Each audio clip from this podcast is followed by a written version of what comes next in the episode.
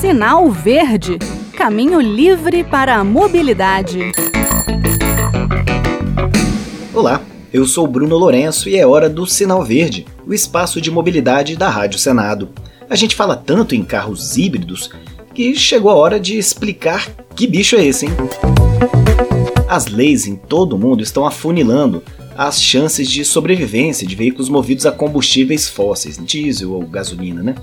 O futuro parece estar mesmo nos veículos elétricos, mas eu acho que ainda tem um espaço para os chamados híbridos, que são movidos por mais de um tipo de combustível. Até porque, uma palavra mágica, hein? São mais baratos que um elétrico. O híbrido pode ser a porta de entrada para um transporte ambientalmente mais adequado. Em vez de um veículo 100% elétrico, sem luxo, de 150 mil reais, você pode botar mais 30 mil e comprar um Toyota Corolla Altis completinho, uma marca que tem muita tradição em veículos híbridos, ou então buscar um semi-novo mais barato, como o Toyota Prius, um sucesso aí global de vendas. Mas não é só a questão do preço inicial não. A ideia é juntar o melhor dos dois mundos, dos motores a combustão e dos elétricos. Existem alguns tipos de sistemas com características próprias. No caso da Fórmula 1, que desde 2014 já utiliza motores híbridos, há o chamado híbrido leve. Existe um motor elétrico que auxilia a unidade a combustão, aumentando temporariamente o torque e também reduzindo o consumo da gasolina. Essa energia pode ir também para ar-condicionado, sistemas eletrônicos, etc. Além dos bólidos da F1, muitos carros de luxo se valem desses motores extras. Uma outra forma de híbrido é o puro ou convencional. É o caso do Toyota Altis, de que eu falei agora há pouco. Neste caso, há um conjunto de baterias mais generoso que pode até mover o carro, mas quem recarrega o sistema são o próprio motor a combustão e as freadas. Muitas vezes o motor elétrico funciona em baixas velocidades e a combustão só entra em cena quando a exigência for maior. O consumo desse tipo de veículo pode chegar aos 16 km por litro nas cidades. Nada mal, né?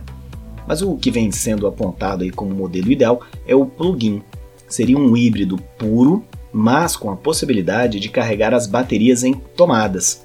A grosso modo, você chega em casa, carrega na tomada e sai no dia seguinte com seu carro elétrico. E o tanque com gasolina fica para alguma eventualidade.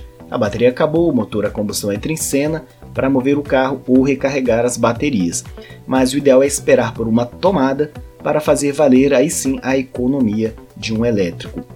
Lembrando em que quando o híbrido puro, convencional ou plug-in é movido pelo motor elétrico, é aquele silêncio e quando o motor a combustão entra em ação, aí volta o barulho tradicional.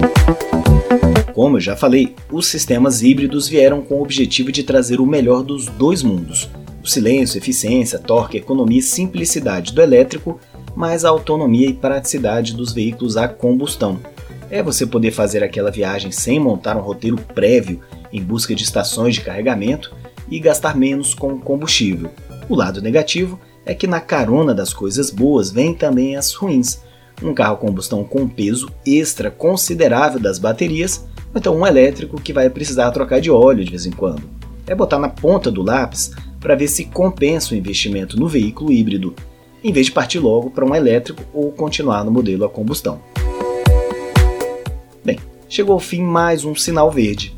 Entenderam como funciona o carro híbrido? Quais as vantagens e desvantagens? Ficou com dúvidas? Nosso e-mail é radio@senado.leg.br e o WhatsApp da Rádio Senado é 61 98611 9591. Um abraço a todos e até o próximo programa. Sinal Verde Caminho livre para a mobilidade.